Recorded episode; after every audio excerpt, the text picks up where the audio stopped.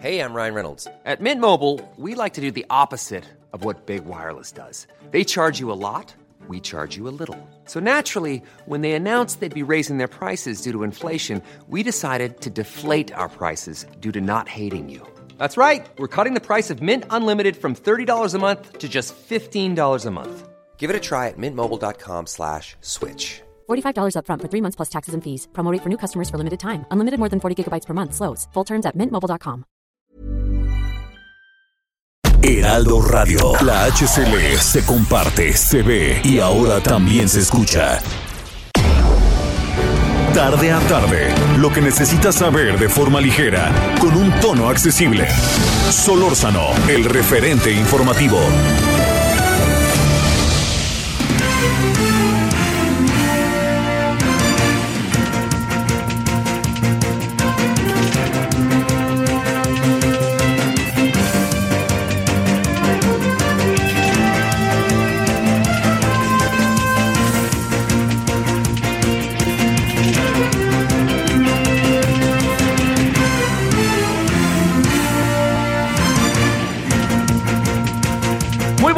Aquí andamos como todos los días. Gracias que nos acompaña en esta tarde de día jueves. Estamos en el jueves 24 de marzo. Le agradecemos que esté con nosotros, que nos acompañe. Eh, pues eh, como usted lo sabe, ¿no? Ni darle muchas vueltas en medio de una buena cantidad de asuntos. Todos eh, de repente se nos aparecen como de una relevancia mayúscula, ¿no?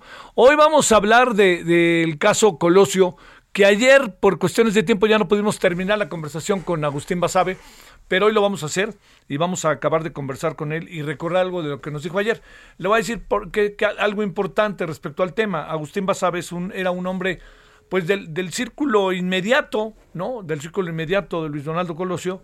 Y eh, pues bueno, si hubiera sido Luis Donaldo Colosio este, presidente, eh, seguramente hubiera tenido un cargo de enorme relevancia el señor Agustín Basabe. Eh, un hombre además competente y bueno, pues ya nos contará. Entiendo que hay muchas, muchas cosas que decir sobre ese asunto. Bueno, estamos también, no lo perdemos de vista, con el tema Rusia, este, Ucrania, que se ha puesto cada vez, como usted lo sabe, mucho más delicado. Mire, antes de todo ello, déjeme este, plantearle. Primero, a mí no me queda muy claro por qué la señora Sandra Cuevas se declara culpable perdón, voy a, voy a tratar de decirlo de manera clara. Este, ¿por qué acepta ofrecer una disculpa? Incluso va a tomar un curso de carácter psicológico por su actuación, pero dice que no es responsable. O sea, dicho de otra manera, ¿qué? Ella sí, ella no, ¿o qué? Entonces, ella está asumiendo eso para quitarse el problema, pero no significa que lo sea. Yo diría que den a conocer el video. ¿A poco no hay video? Le estoy hablando del caso de la alcaldesa de Cuauhtémoc, que como dice la señora Claudia Sheinbaum, aquí no hay nada de política, es pura justicia, a ver quién le cree, pero este, pero le voy a decir por qué me parece tan relevante el tema de la de la de, de, lo, de lo que está pasando, porque es una delegación, la más grande de la Ciudad de México, que tiene una gran cantidad de visitantes, una gran cantidad de flujo. Hay mucha gente que no vive en la delegación, pero entra y sale, hay mucha migración, muchos centros de trabajo, muchos comercios, muchas oficinas, muchos, eh, bueno, también habitantes que viven ahí, eh, mucho dinero. Es una delegación con mucho dinero, embajada de Estados Unidos, por ejemplo, ¿no? Está ahí para mencionar algunos. Este, y la perdió Morena, y Morena la perdió de la manera más, me atrevo a decir, este, clara casi dos a uno. Y entonces, pues la señora Padierna y el señor Bejarano se enojaron mucho y la quieren recuperar a como de lugar. Bueno, no sé si la van a recuperar o no de por, por en tres años, pero me queda clarísimo que en esta digamos, sería el colmo que aquí algo pasara o que la recuperaran este, en esta ocasión. Yo no, no, no veo por qué la podrían recuperar este, así por la mala, ¿no? Lo que no consiguieron por la puerta de adelante, pues no lo busquen por la puerta de atrás. Bueno, eso es parte de lo que hoy este, está en curso. Eh, hay otro asunto que, que, bueno, ya no vamos a ir tan a detalle, pero ha llamado poderosamente la atención que el presidente haya informado antes que el Banco de México que ha subido la, la, este, la tasa de interés. Porque se supone que esta es una decisión que debe de tomar el Banco de México y la deben informar el Banco de México. O sea, el presidente otra vez se adelanta. ¿Quién le informa al presidente? El secretario de Hacienda, le informa la gobernadora del Banco de México, que pues todos sabemos que es cercano al presidente. O sea, estas cosas no sirven de mucho, ¿eh? Porque es igual cuando de repente el presidente adelantaba algunas cosas de la Fiscalía. ¿Cuál autonomía del Banco de México? Entonces. ¿Cuál autonomía de la Fiscalía? Entonces. Esos son temas que a mí me parece que no es tan fácil que hagamos a un lado. ¿eh? Yo más bien creo que, que esto es algo que ahí hay que, hay que considerar. ¿no? Ha llamado mucho la atención más allá de la decisión, porque es una decisión esperable, lo que llama mucho la atención es la forma en que el presidente entra por la puerta de atrás, ¿no? O sea, con qué autoridad es el presidente, pero a él no le toca, ¿no? Y ahí está la autonomía de las instituciones, las cuales tantas hemos, tanto hemos peleado, y que el propio presidente, cuando era candidato y cuando era dirigente del PRD y, y altos cargos en Morena, etcétera, pues él mismo decía hay que respetar la autonomía, pues no hay autonomía por lo que se ve en algunos casos, en algunos casos. Bueno, esto es parte del panorama y le quiero plantear un asunto que me parece... Eh, a ver, compartámoslo y a ver qué piensa usted. Mire, eh, todos estamos claros de alguna u otra manera que el gran problema que traemos encima es el de la seguridad, ¿no? La seguridad en toda su dimensión. La seguridad en la esquina de mi casa, la seguridad en el camión, la seguridad en la combi, la seguridad en mi comunidad, la seguridad ante la delincuencia organizada y la, mi seguridad ante las bandas de narcotráfico, etcétera. Bueno, todos sabemos que eso que le estoy diciendo está entre nosotros. En algunas partes del país se agudiza más que en otras. No se generaliza. Es muy paradójico porque nos emociona profundamente saber que esto tiene que ver con que, eh, le diría yo, que resulta que tenemos, por decir algo, 50 este, asaltos y ahora tenemos 48 y hacemos fiesta, ¿no? Porque además, pues en eso el gobierno de la ciudad se pinta solito, ¿no? Particularmente, ¿no? Vean, ya bajamos 3.3. Bueno, ok, ok, vamos a considerarlo. Como lo consideramos en todo el país, ¿no? Pero ya le diría que si nos atenemos a cómo están dándose las circunstancias, aquí hay algo que por ningún motivo puede pasar por alto, que es el tema central para el gobierno, por supuesto, es la seguridad, pero por supuesto, es la desigualdad social. ¿Cuál es el lema del presidente? Primero los pobres. Aquí la pregunta que nos tenemos que hacer es si las condiciones sociales, económicas y, y sociales y económicas del país, por supuesto, a través de políticas, eh, han hecho que las cosas cambien o no. Y yo creo que esto es algo que, si, si usted me pregunta, ¿cuál es ¿Cuál es el verdadero, así le diría yo, el verdadero reto del gobierno? Pues son dos, ¿no? El de la seguridad, el de la seguridad cotidiana, pero es también y de manera importantísima el revertir las condiciones de desigualdad social. ¿Quiere este gobierno trascender? Pues claro, tiene que cambiar el tema de la seguridad. Pero quiere que le diga una cosa, más allá de eso, lo que tiene que hacer es algo muy importante que es revertir el actual orden económico que vive el país, la desigualdad económica y social que vivimos, ¿no? O sea, lo que ha pasado desde que empezó esta administración es que ha habido planes, por lo menos en el papel, muy interesantes, pero no se han acabado por materializar en la vida cotidiana del país. ¿Quiere el presidente trascender en su cuarta transformación? Pues yo entiendo, ¿no? Tiene muy buen discurso, convence, dispara y anota, a veces no anota, pero así está, ¿no? La gran pregunta es, en este proceso, ¿están revirtiéndose esas condiciones que harán que buena parte de la población confirme y ratifique que él siga como, primero, con la revocación de mandato, y segundo, la perfilada o el que venga en su lugar en 2024 para que se quede? Si no hay, si no hay una, si no se revierte el orden social, va a estar cañón porque sabe que la decepción va a ser grande. O sea, no pudieron los de antes, PRIPAN, y tampoco pudo este hombre. Y eso yo creo que hay que considerarlo. Usted va a decir, bueno, ¿por qué meternos en esto? Porque en buena medida el, el, sexenio entra a la segunda parte. Y yo entiendo que usted dirá, ay, sí, bueno, como diría la abuelita, en un abrir y cerrar de ojos estamos en el 2024. ¿Realmente hay menos pobres en el país? Esas son preguntas que creo que ahorita caben de manera profundamente importante. Uno, ¿hay, más, ¿hay menos pobres? Dos, ¿hay una mejor distribución de la riqueza? Tres, ¿los ricos son más ricos o menos ricos? ¿Por qué razón? Porque se hizo una distribución de la riqueza que permite eso. Pero hoy, estas tres variables no responden necesariamente de manera positiva. Y yo creo que es ahí en donde el presidente tiene el gran reto. O sea, no se enojen los de la 4T, ¿no? Este, con, con uno, no se enojen los que dicen, este, eh, es que ustedes de la 4T, no, no, no soy, no soy. Oiga, y si fuera, no, a mí no me pertenecí mucho tiempo a organizaciones políticas de izquierda y es público y sabido. Pero no va por ahí, no va por ahí, el asunto va por otro lado. ¿Realmente se están revirtiendo las condiciones sociales, económicas del país? ¿Sí o no? ¿Realmente tenemos menos pobres? ¿Sí o no? Ya llevamos más de tres años, ¿eh? ¿Realmente hay un, un crecimiento del Producto Interno Bruto mayor? ¿Sí o no? Independientemente que no lo paso por alto del tema de la pandemia. Esas son las variables que hay que ver. Y entonces, el presidente puede tener un gran discurso, florido incluso, ¿no? Y duro ya la cabeza, y vámonos, llévelo al baile a uno y a otro y a otro. Pero realmente las condiciones son diferentes, eso es lo que hay que pensar. El verdadero reto del presidente está ahí, ahí.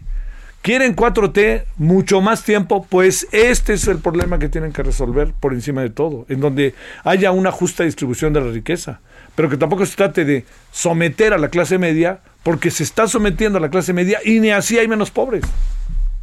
Es un tema serio, oiga, es muy delicado. Y yo no sé si el presidente lo piense o se lo digan. El primero, los pobres, es una consigna fundamental en el mundo y en el país. Pero ¿realmente están siendo primero los pobres o no a la hora de revertir las cosas? Realmente con los planes, los programas sociales, con las políticas públicas, se están revirtiendo las cosas. Vale la pena darle a los jóvenes toda la cantidad de dinero que les dan, que no es mucha. Tenemos un seguimiento de en qué lo gastan o tienen derecho a gastarlo en lo que quieran. Ese es el asunto. Tienen derecho a gastarlo en lo que quieran. Imagínense en qué lo gastan. Pero ese dinero, las becas son para algo concretito. Ayudar a su familia, conseguir trabajo, todas estas cosas, ¿no? No son para que los mantengamos toda la vida. No tiene sentido. No tiene sentido porque, ¿sabe qué? De repente la cuerda se va, se va a romper y no nos va a servir como país. Entonces, hay un seguimiento. México es un país desde siempre con condiciones, realmente con programas de gobierno extraordinarios, reconocidos a nivel mundial. La gran pregunta es, ¿podemos nosotros seguir así? con grandes o tenemos que hacer un seguimiento verdaderamente este, exhaustivo. Y yo creo que es ahí donde están las cosas. Les vamos a dar las becas en qué las están gastando. Vámonos sobre ello. Están, están, este, estamos en este momento con condiciones, eh, eh, se le está dando dinero a, la gente más necesitada, sabemos en qué lo está gastando o no. No es que tengamos, no es que nos tengan que decir, yo gasté esto. No, no, no. Es decir, tenemos que tener una cultura del gasto. Y eso forma parte junto con la entrega del dinero. O sea, si usted le da una buena cantidad de dinero, quién sabe qué es lo que haga durante mucho tiempo para tratar de hacer lo que nunca en la vida ha podido hacer. Oiga, forma parte de la condición humana. Aquí no se está criticando a nadie. ¿eh? Y si estuviera criticando, lo diría. Bueno, ahí le dejo el tema.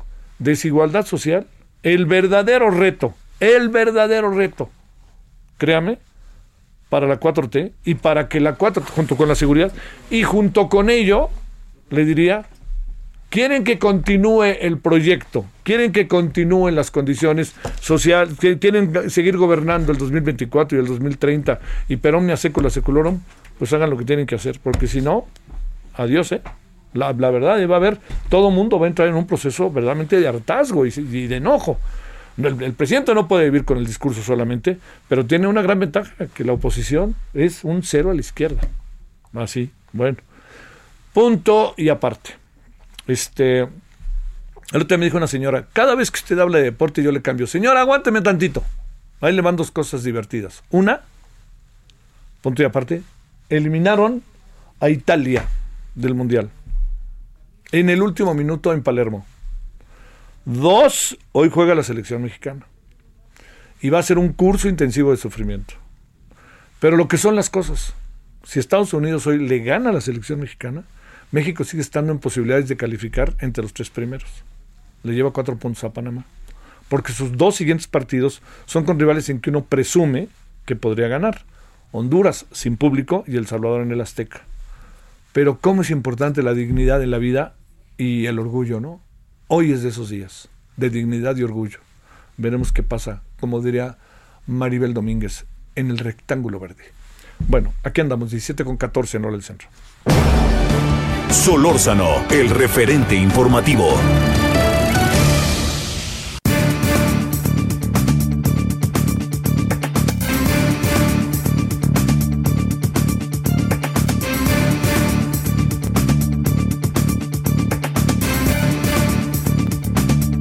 Vamos eh, directamente con el tema de Rusia, Ucrania y la gran movilización, yo no sé si sea de la diplomacia, pero sí de los mandatarios de Europa y de Estados Unidos en relación al tema. Dejan Mihailovic está en Serbia, doctor experto en geopolítica y relaciones internacionales del Instituto Tecnológico de Estudios Superiores Monterrey, de Monterrey aquí en la Ciudad de México. Bueno, querido Dejan, ¿cómo has estado? Perdón, en el Estado de México. Querido Dejan, ¿cómo has estado? Buenas tardes. Noches. Muy buenas tardes, un gusto saludarte Javier, muy bien, muchísimas gracias. ¿En qué andamos con toda esta movilización que se está dando? El presidente Biden ya en Europa, Polonia, reuniones, el Zelensky que está yéndose para adelante con todo para la OTAN y este Rusia que incluso pues ya sabes, ¿no? Que aquí un grupo de diputados mexicanos creó el, el, el Comité de Amistad México-Rusia con todo y el embajador por delante. ¿Cómo andan las cosas? Sí, sí, Javier. Eh, efectivamente, hoy eh, la noticia número uno es la reunión de los jefes de Estado, miembros de la OTAN en Europa. Eh, los próximos días se va a ir dibujando una nueva estrategia que obviamente va, va a incorporar algunos elementos de estrategia, incluso de táctica militar novedosas para endurecer la posición que la OTAN eh, desde luego, pues siempre ha tenido con respecto a Rusia como heredera de, la Unión Soviética. Eh, lo que detecto, Javier, es que durante esta reunión y en las próximas reuniones de estos eh, siguientes dos, tres días, paralelamente los combates van a ir en aumento y el día de hoy también se reportan este, mucha destrucción, devastación de la infraestructura, eh, aumenta el número de muertos, desplazados, refugiados. Y hace unas semanas estuvimos especulando eh, cuál es el objetivo realmente de la invasión de las tropas rusas y yo te decía que eh, muy probablemente si eh, usas lo que son eh, herramientas predilectas de los analistas geopolíticos, si usas el mapa, y si te tomas la molestia de, imprimir el mapa de Ucrania y con un lápiz empiezas a trazar líneas desde el norte de Kiev, la capital, pasando a Chernigov, un poco al noreste, bajando a Sumy, a Kharkov, después las dos zonas muy sonadas, ¿no? Lugansk, Donetsk, llegas a Mariupol, la ciudad mártir en este momento, pasas por Melitopol, por Gerson, Mikolaev y terminas en Odessa.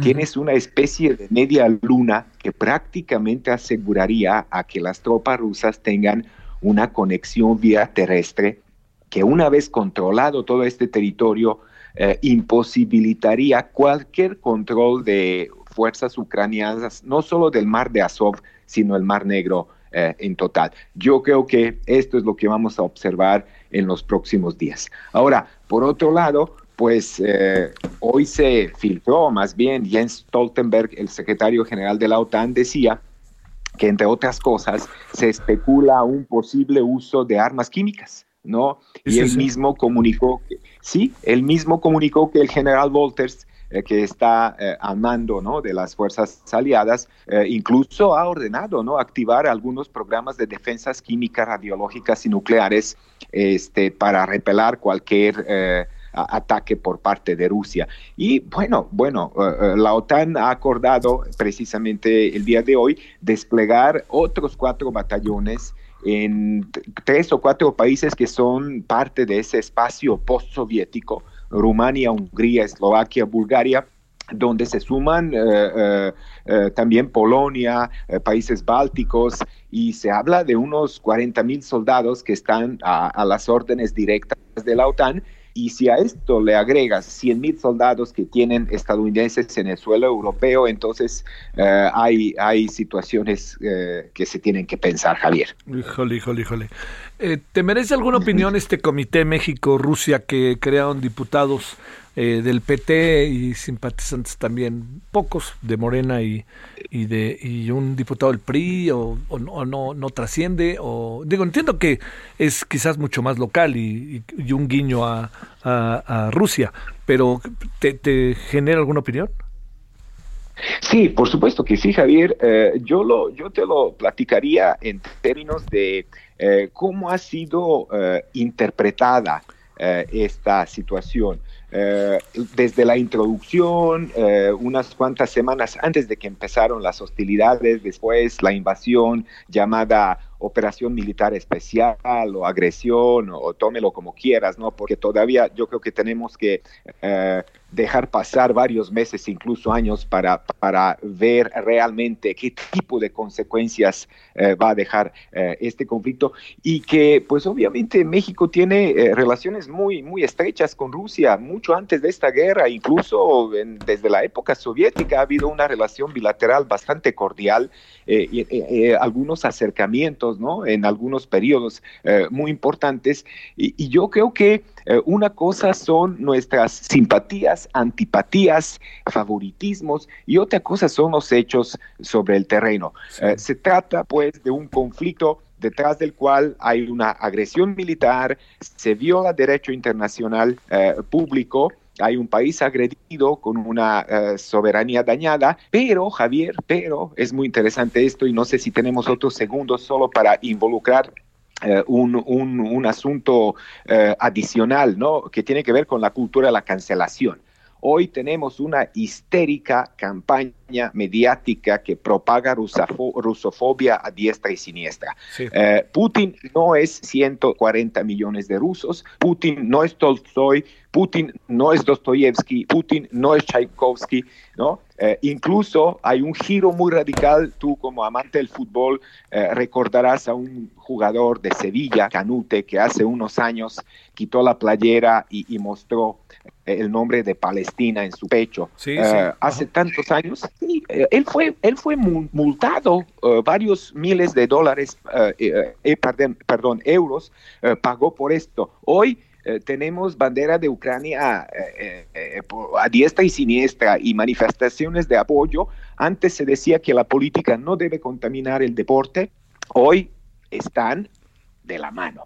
¿Y qué más decir sobre políticos de oficio, es decir, diputados, congresistas, representantes de los partidos que tienen su libre albedrío y que pueden expresar su simpatía los, eh, entre eh, eh, digo, estrechar los lazos con algunos países, pero también tienen derecho de pronunciarse en contra de todo esto. Entonces, yo creo, yo creo que eh, eh, una cosa es eh, hacerlo y hablarlo a título personal o a título de una opción política y otra cosa es nivel, nivel Estado, Javier.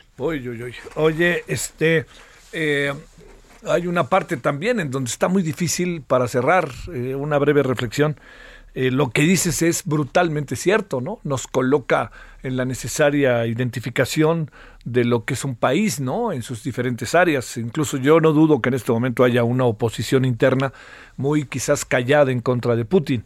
Pero aquí la gran cuestión es eh, Putin al interior de su país es un hombre que aparece con una popularidad verdaderamente amplia, ¿no? Grande. Una breve reflexión sobre esto para cerrar. Sí, por supuesto. Yo te lo he dicho eh, en algunas ocasiones anteriores.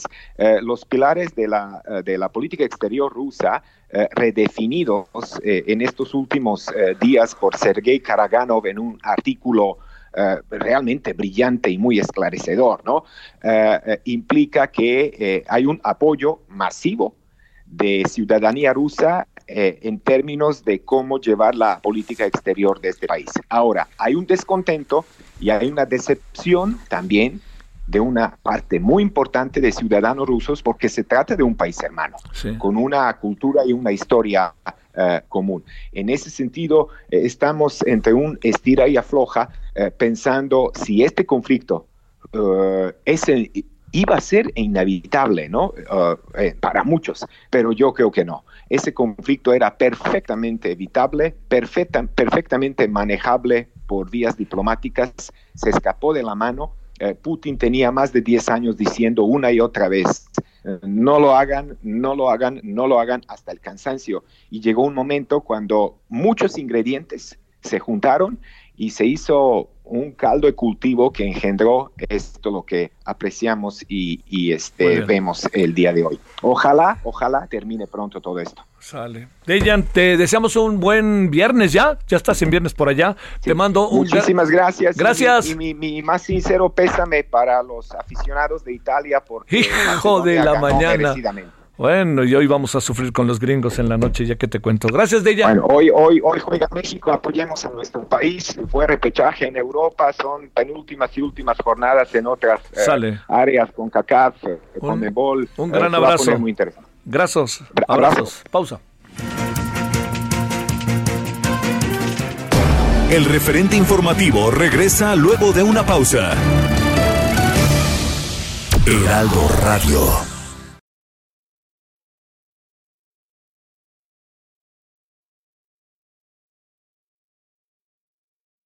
Heraldo Radio. Millions of people have lost weight with personalized plans from Noom, like Evan, who can't stand salads and still lost 50 pounds. Salads, generally, for most people, are the easy button, right? For me, that wasn't an option. I never really was a salad guy. That's just not who I am. But Noom worked for me. Get your personalized plan today at Noom.com. Real Noom user compensated to provide their story. In four weeks, the typical Noom user can expect to lose one to two pounds per week. Individual results may vary. Estamos de regreso con el referente informativo. En el referente informativo le presentamos información relevante. Incendio en el Cerro del Teposteco ha arrasado con más de 105 hectáreas proponen agravar homicidios y lesiones en estadios de fútbol o espectáculos públicos. Sandra Cuevas comparecerá ante el Congreso de la Ciudad de México. Reducen más de 30% delitos en seis alcaldías de la Ciudad de México. Cae flujo de agua del sistema Cutzamala. Tianguis del Bienestar beneficia a 112 mil familias en tres estados. Disminuye hospitalización por COVID-19 en la Ciudad de México. Inflación anual llegó a 7.29% por aumentos en el transporte aéreo y productos agropecuarios. Ken Salazar, embajador de Estados Unidos, confronta a diputados de Morena por instalar grupo de amistad México-Rusia.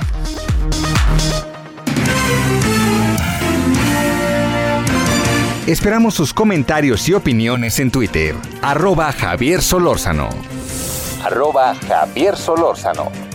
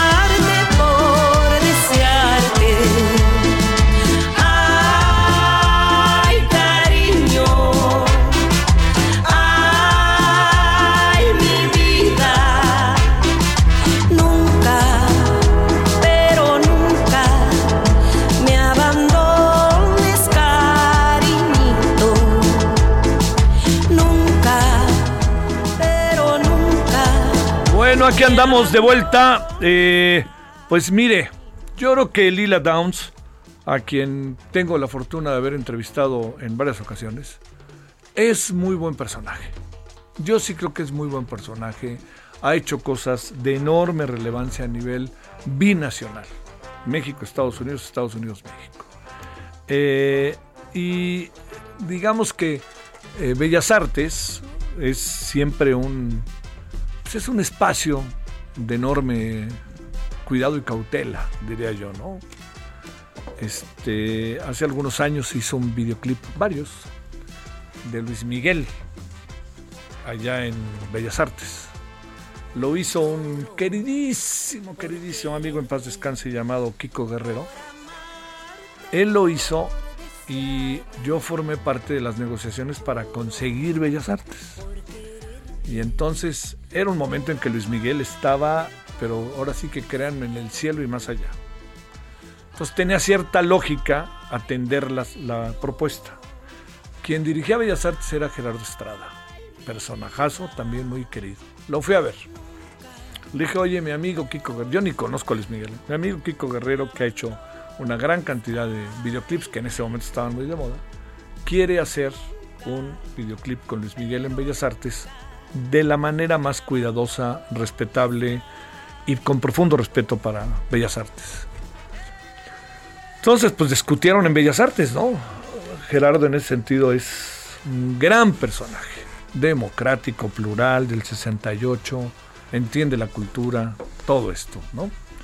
Y entonces la respuesta fue la siguiente, sí, pero con el debido respeto, el personaje en cuestión, Luis Miguel, no puede, por un asunto que hemos discutido aquí, estar en el escenario. Puede recorrer las diferentes partes. Y entonces pues yo fui a decírselo a Kiko. Y Kiko, que es talentoso, hizo un videoclip que búsquelo y se dará cuenta que nunca pisa el escenario. Luego se armaron otras cosas. Pasó el tiempo y hasta un personaje, ¿no? De este que ahora está detenido, hizo una fiesta ahí en, en Bellas Artes, ¿no? Con todo y los de Morena vestidos de smoking y toda la cosa, ¿no? Bueno, pero en ese tiempo el respeto a Bellas Artes era ese. Y con la llegada de Lila Downs se da una nueva etapa en Bellas Artes. Personajes entrañables, relevantes, importantes, muy relevantes para la cultura de nuestro país que están ahí y Lila Downs es además una profesional maravillosa. Así que bueno, ahí le cuento las de cal de arena que ha tenido el maravilloso Bellas Artes. Bueno, vámonos a las 17.35. Estamos creando cariñito y no, no supe cómo le fue ayer, pero me dicen que le fue muy bien a Lila Downs. Ah, ¿Fue ayer? ¿Sí? Sí, al día ayer, claro, el 23. Y, este, y bueno, pues que, que le haya ido bien y que se repita. Por amarte, por desearte, lloro por quererte.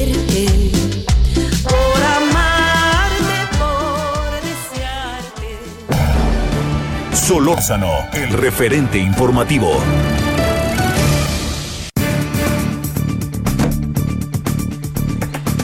Bueno, nos quedamos a la mitad, queridísimo Agustín Basabe, que te extraño. Este, hablando ayer con Agustín, que fue un hombre siempre muy cercano a Luis Donaldo Colosio, hablábamos del asesinato de Luis Donaldo Colosio. Y yo te recuerdo que nos decías cómo te enteraste.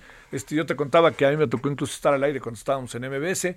Y ahí nos quedamos de aquella vez que viste a Ana Laura, que lamentablemente se vea ya muy, muy mal en función también del cáncer que le quejaba. Primero, gracias por seguir por ahí, mi querido Agustín, y cuéntanos esta segunda parte. Hola Javier, buenas tardes. Pues sí, eh, hablé con ella aquel día, eh, le expliqué la situación, le pedí una carta de coadyuvancia para la comisión, me dijo que no conocía a los demás, que eh, no eran amigos, no habían sido amigos de, de, Donaldo, que solo a mí, que me daba la carta a mí, la carta de coadyuvancia, pero, pero no a la comisión, no a los cinco, sino solamente a mí. Y yo le expliqué pues que eso no podía ser, que era un cuerpo colegiado, y entonces me dijo, bueno, pues ni hablar, le dije, pues se va a disolver la comisión, pues ni modo, y luego me preguntó que si, eh, que no había decidido qué iba a hacer, pero que si eh, eh, decidía tener un vocero de la familia, que si yo aceptaría ser vocero de, de, ella y de la familia, le dije que con mucho gusto, que lo que yo pudiera ayudarla. En fin, el asunto es que se disolvió la comisión, renunciamos, eh, sin haber prácticamente empezado, oficialmente empezado nuestro trabajo. Y bueno, pues ahí quedó ese, ese capítulo eh, o ese intento frustrado de hacer una investigación eh, pues digamos, no sé si la palabra fiscalizar al fiscal eh, sea correcta o la expresión fiscalizar al fiscal sea correcta, pero por lo menos ayudar a, a que las cosas se esclarecieran, a que el, el asesinato se, se esclareciera. Eh, no se pudo y, hasta ahí hasta ahí llegamos uh, nosotros los los cinco miembros de aquella comisión eh, y bueno pues yo seguí por mi parte eh, pues declarando, yo fui muy imprudente, Javier, porque pues este yo declaraba que cada que me preguntaban, pues que pedí que declarara el presidente Salinas, este, en fin, decía yo muchas cosas. eh, estaba yo muy, muy, muy eh, golpeado anímicamente. Yo creo que todos los los amigos de Donaldo y los colaboradores estábamos muy, muy pues, eh, no sé, eh, anímicamente afectados. Eh, y bueno, pues fue un año terrible, tú lo recordarás, el Anus Sí, sí. Horribilis Sí, de 1994. Yo recuerdo que bajé 10 kilos en un mes. Oh, qué cosa. este sí. del puro estrés y de, en fin la eh, tensión que había que, que yo tenía en particular no Sí. Oye, esta, sí. esta, esta teoría, pues, que luego se, se, se acabó, se acabó como prevaleciendo, ¿no? Jesús Blanco Ornelas conversaba con, con, fue el primero que conversó con Mario Aburto. Luego fíjate que yo también conversé con él, pero a distancia, porque ya ves que no se le podía ver, entonces por teléfono en los 15 minutos que tenía cada semana, eh, para hablar hacia el exterior. Pero recuerdo, Agustín, que se dijo, este, es un asesino solitario, lo que no significa que él haya ideado el asunto, ¿no? Sino que él es el único que pudo eventualmente disparar, pero había detrás de él algo que pues sigue siendo un enigma. Compartes eso después de que lo has visto 30, 40 veces, 100 veces el asunto. sí comparto esa opinión me parece que es- la teoría de los muchos aburtos nunca la creí Sí, sí. Eh, sí me parece que Mario Aburto es quien está en Almoloya eh, y sí me parece que fue el único asesino material pero también creo que no fue el único involucrado Eh, yo siempre he dicho que en un caso como este cuando hay un magnicidio este pues así que tenemos derecho a la sospecha Sí. eh, porque es, es, es muy difícil que haya casualidades en política, ¿no? De manera que me quedé con la misma impresión que de, de, pues de muchas personas en el sentido de que no puedo decir eh, quién eh, fue el autor intelectual, pero pero no puedo tampoco creer que haya sido un asesino solitario en, en todo el sentido de la palabra. Sí, sí. Oye, esta idea de, de que el presidente Salinas, incluso Camacho, así todo esto que se mencionó como un complotismo monumental, este Camacho acabó diciendo que la, la bala de Colosio también lo mató a él o le pegó a él, ¿no? Y Salinas acabó diciendo, carrera. ca- ca- este acabó diciendo, me mataron, así decía, ¿no? Salinas a, a Luis Sí, Donaldo. eh, eh, no, no, no, no está muy lejos de la verdad eso de, de que Salinas fue perjudicado también. Eh, esa es una de las razones, esa es la razón por la que yo eh, no, no creí eh, que había sido él, porque era, o sea, había sido muy torpe de su parte, no por otra razón. Em, porque podía quitarle la candidatura con un par de telefonazos, tenía todo el poder eh, en sus manos, eh, no era necesita, no era necesario hacer eso, entonces no me parece que- vaya por ahí, aunque su entorno familiar y su entorno político son otra cosa, ¿no? Sí, que esa es la otra, ¿no? Que es el, el, el asunto. Este, eh, ¿Debe de quedar en libertad o no debe de quedar en libertad el señor Mario ¿Aburto? Aburto? Sí, esto, No, esto yo que, creo que- ¿Por qué la Comisión Nacional de Derechos Humanos está tan enfática en eso? Y mira, ese es- esa es la gran pregunta, Javier. Eh, esta Comisión Nacional de Derechos Humanos que, que, que ha sido omisa en muchas cosas, eh, este, digamos que, que es muy discreta, que casi no se manifiesta. Eh, cuando hubo, por ejemplo, golpearon migrantes, la Guardia Nacional, eh, en, allá por el sur del país, eh, pues no dijo esta boca es mía, eh, eh, en fin, no se, no se pronuncia en casi nada que le perjudique al, al actual gobierno, al presidente de la República, pero de repente se mostró inusitadamente interesada en el tema de aborto y en proteger los derechos humanos de aborto. Eh, y, y dijo que quería que quería que se no sé que se repusiera el proceso el procedimiento Eh, y luego el presidente eh, López Obrador en una mañanera este, dijo inmediatamente, yo estoy dispuesto a darle todas las protecciones a Burto si nos cuenta algo que no nos haya contado. Y, y entonces, pues, eh, más levanté yo la ceja y dije, inc- incluso escribí un artículo en aquella, aquel momento, en aquella época, diciendo, a ver, presidente, si, si va en serio y si hay elementos para que se haga una investigación o se reabra la investigación y, y haya nuevos elementos y se va a ir al fondo de las cosas, yo seré el primero en decirle, vamos, adelante. Eh, pero si, si esto es nada más eh, el intento de golpear a un adversario político eh, y no quiere ir al fondo de las cosas y no o no se ve que tengan los elementos para tener un cauce ahora sí exitoso en la investigación, pues entonces no le mueva, con eso no se juega. Sí, claro. Eh, eso eso fue lo que yo dije en aquel entonces eh, y sostengo a la fecha. Si hay elementos para reabrir la investigación y, y- y ir a, a encontrar la verdad, venga. Este, yo me apunto con, para declarar en la, en la nueva investigación, eh, pero pero que vaya en serio. No no no que no sea nada más un juguete o, o un ah, instrumento para eh, decir, ah, le voy a pegar a Salinas o yo no sé, ¿para qué?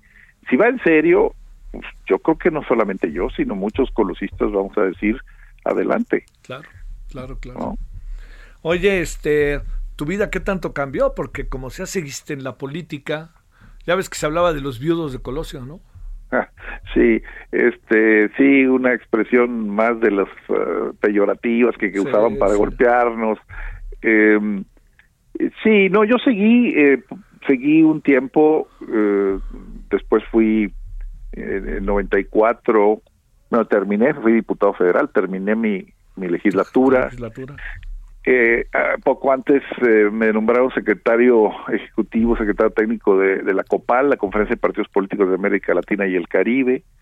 Eh, y después me invitaron a ser presidente de la fundación que yo le cambié el nombre, yo le puse Colosio, eh, porque se llamaba Cambio 21 Fundación Mexicana. Sí.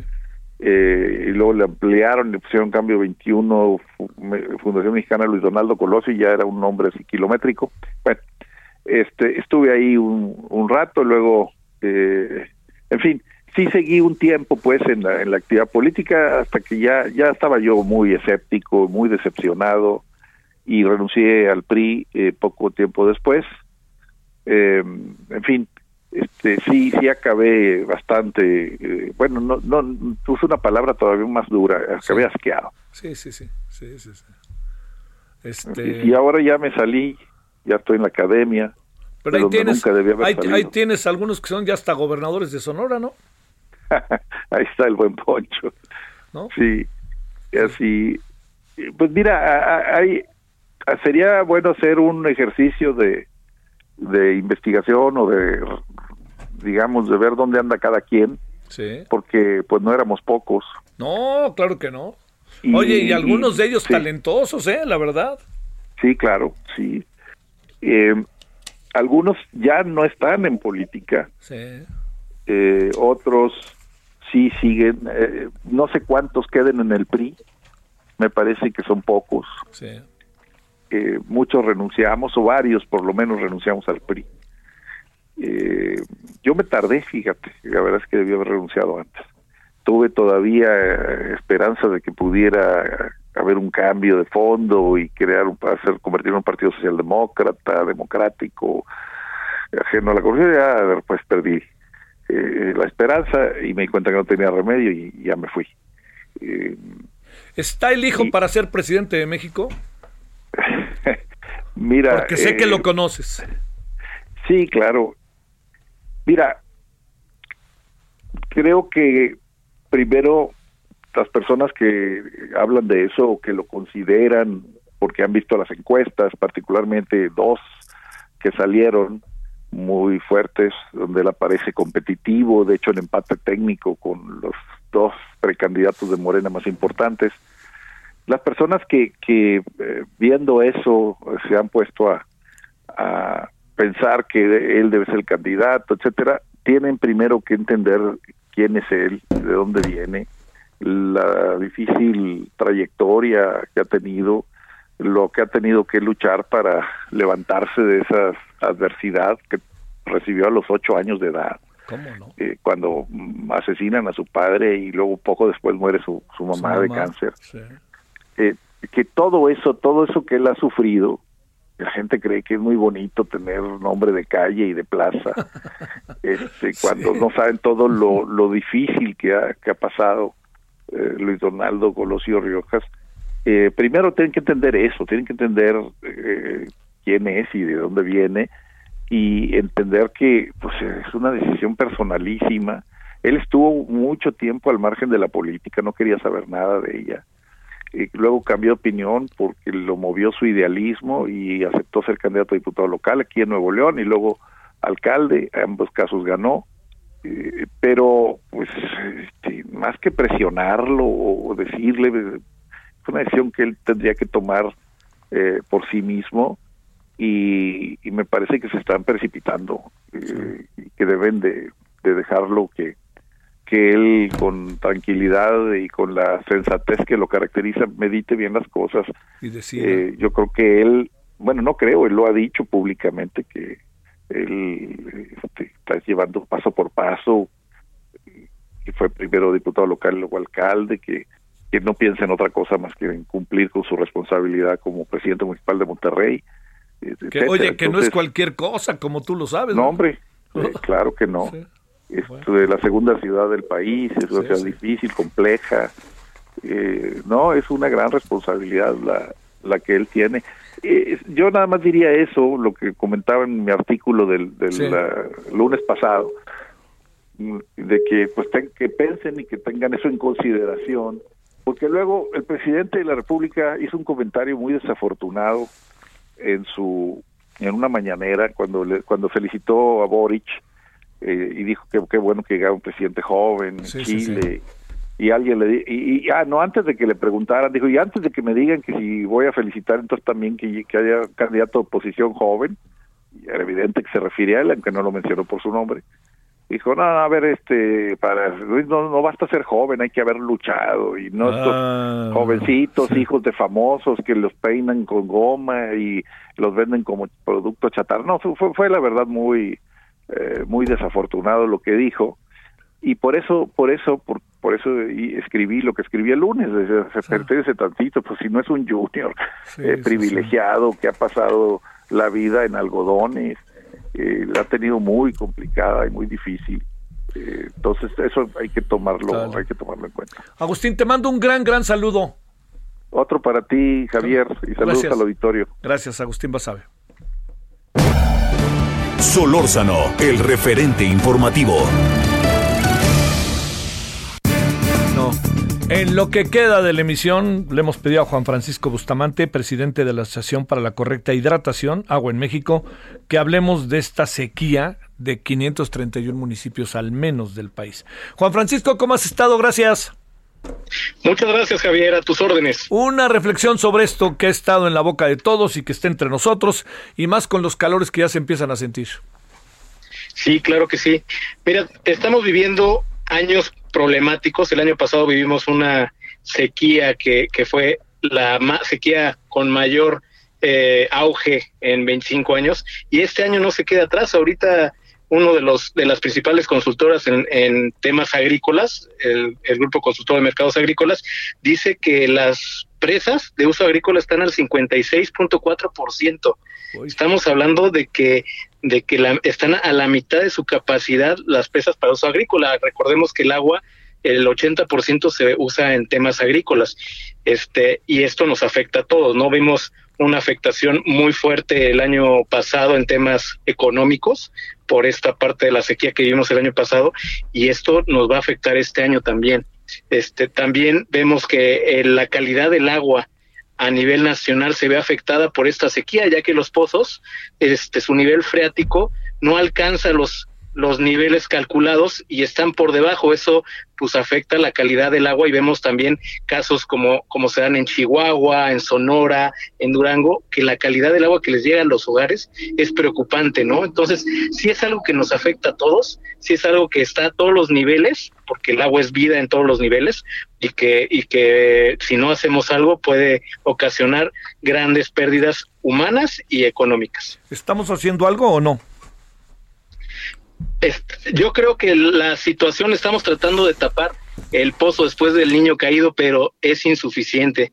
Vemos que hubo un incremento en el presupuesto de la Comisión Nacional del Agua del año pasado a, este año, pero es insuficiente. Vamos, este, esto es está fuera de control. Está habiendo también una, este, vamos, una propuesta de, de sembrar las, las nubes con lluvia, ¿no?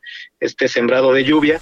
Y de todas maneras vemos que es insuficiente, no cae los milímetros cúbicos necesarios para dotar a las zonas con sequía del agua necesaria para la agricultura, para, para el uso urbano, para el uso industrial. Este, las cerveceras también decían que van a tomar medidas de traer agua de otras fuentes, porque el agua de, los pozos que abastecen las mismas cerveceras es insuficiente. Entonces imagínate la problemática que va a ser siendo el, el segundo país a nivel mundial en producción de cerveza, ¿no? Entonces estamos hablando de cosas que antes no se veían. Sí, sí. Fran- Juan Francisco, ¿te parece que le sigamos la semana que entra para ver cómo nos va el viernes y el fin de semana? Porque esto se va a incrementar junto con los incendios, ¿te parece? Claro que sí. Sale. Muchas gracias. Muchísimas gracias, Javier. Estamos a tus órdenes. Bueno, vámonos. Este, nos vemos a las 21 horas en el centro. He estado ausente, ahí tuve un pequeño asunto, pero aquí estoy. Pero desde hoy yo le quiero agradecer a Alejandro, a Manuel Zamacona, que estuvieron por ahí. Pero hoy, desde hoy, a las 21 horas en el centro, ahí está su servidor. Ojalá nos acompañe. Pásela bien, hay tarde todavía y hace calor. Adiós. pero nunca me. Hasta aquí, Solórzano, el referente informativo. Heraldo Radio 98.5 FM, una estación de Heraldo Media Group, transmitiendo desde Avenida Insurgente Sur 1271, Torre Carrachi, con 100.000 watts de potencia radiada. Planning for your next trip? Elevate your travel style with Quince. Quince has all the jet setting essentials you'll want for your next getaway, like European linen, premium luggage options, buttery soft Italian leather bags, and so much more. And is all priced at 50 to 80% less than similar brands. Plus, Quince only works with factories that use safe and ethical manufacturing practices. Pack your bags with high-quality essentials you'll be wearing for vacations to come with Quince. Go to quince.com slash pack for free shipping and 365-day returns.